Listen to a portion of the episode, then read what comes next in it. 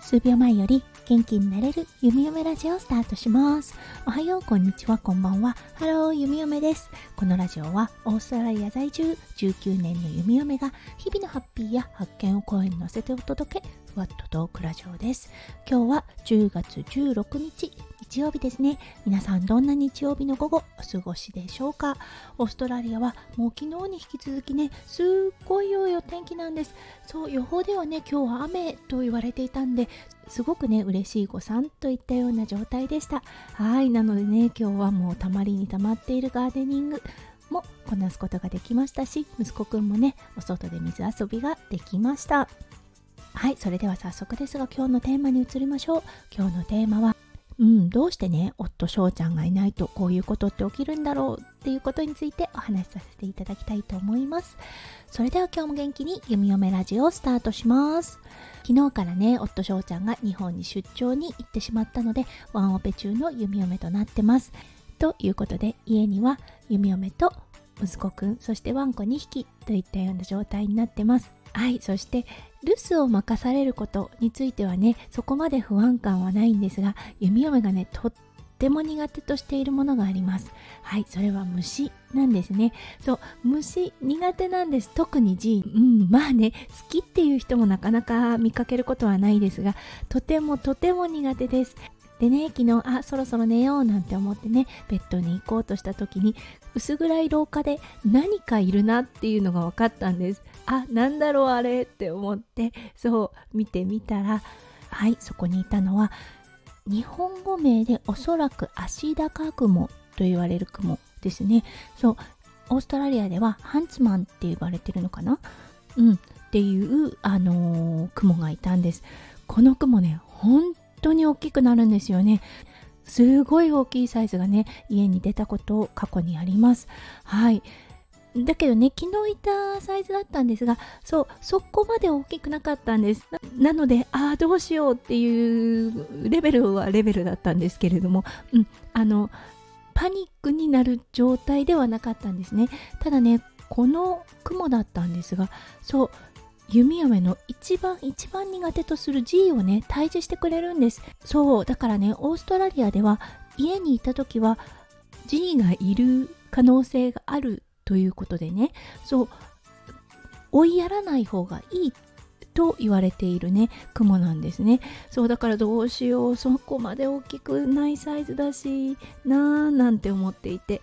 うん。そしたらねやっぱりあの近くを歩いたらもうすごい速いんです。この子だったんですがやっぱりね G を捕まえるレベルということでねめっちゃめちゃ速いんです。おそらく飛べるレベルなのかなピュンみたいなね感じでさっさとねあの隠れてしまいました。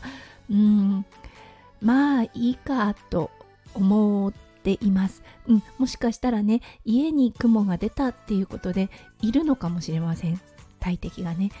だからしばらくねあの放置でいいかななんて思ってます。うんそしてねこれ本当にマーフィーの法則だと思っています。そうやっぱりね望んでいないと起こることがあるみたいなね。そう日常じゃない状態だと起こる。はいあのこの一番望んでいない状況みたいなのね。弓嫁過去もよく体験しています。そう今回はねあの雲だったっていうことでまだありがたかったかなって思います。G にね直面した時はもう本当に私は何もできないんですよね。もうね多分トラウマレベルで G が苦手です。あの全身の毛が泡立つ。そして肺がね急に収縮するために変な声が出てくるんですよね。そう。皆さんもね多分1つや2つあると思います。もしかしたら虫なのかもしれないしもしかしたらね苦手な何かなのかもしれないですよね。うん。なのでね昨日はまあ大丈夫かなレベルのうんあのサイズだったのでよしとしようかなと思います。でもね本当にやっぱりあの大きくなるんです。オーストラリアではね顔のサイズぐらいになる雲もいるんですね。この雲足がすごく長いので胴体はねそんなに大きくないんですが手を広げた状態になるとかなり存在感があるというようなね状態になるんですよね。あれ？手を広げるではなくって足を広げるかな？うん。そうなのでねあのー、家に出た時は本当ビクッとします。弓嫁がねオーストラリアに滞在していて一番大きかったサイズはうーん男の人の手のひらサイズぐらいだったかな。はいいたことがあります。びっくりしましたよね。もうどうしようかと思いました。うん、でもね本当にあの性格的に言うとすごく臆病な子たちなんですよね。そうあの人が怖いので人が近寄るとすぐ逃げていきます。決してね G のように向かってくるっていうようなことはないので、うん、まあね仲良くできるのかなって思います。できればねほんと人の目のかからないところで静かにね半島をしてくださるととてもありがたいのですがといったような感じです。はいということでね今日は一体何の話になってしまったのかというような状態になりましたがそうオーストラリアならではなのかな。家に出た雲の話をさせていただきました。今日も最後まで聞いてくださって本当にありがとうございました。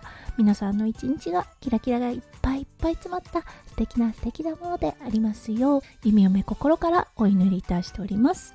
それではまた明日の配信でお会いしましょう。数秒前より元気になれる弓嫁ラジオ弓嫁でした。じゃあね、バイバイ。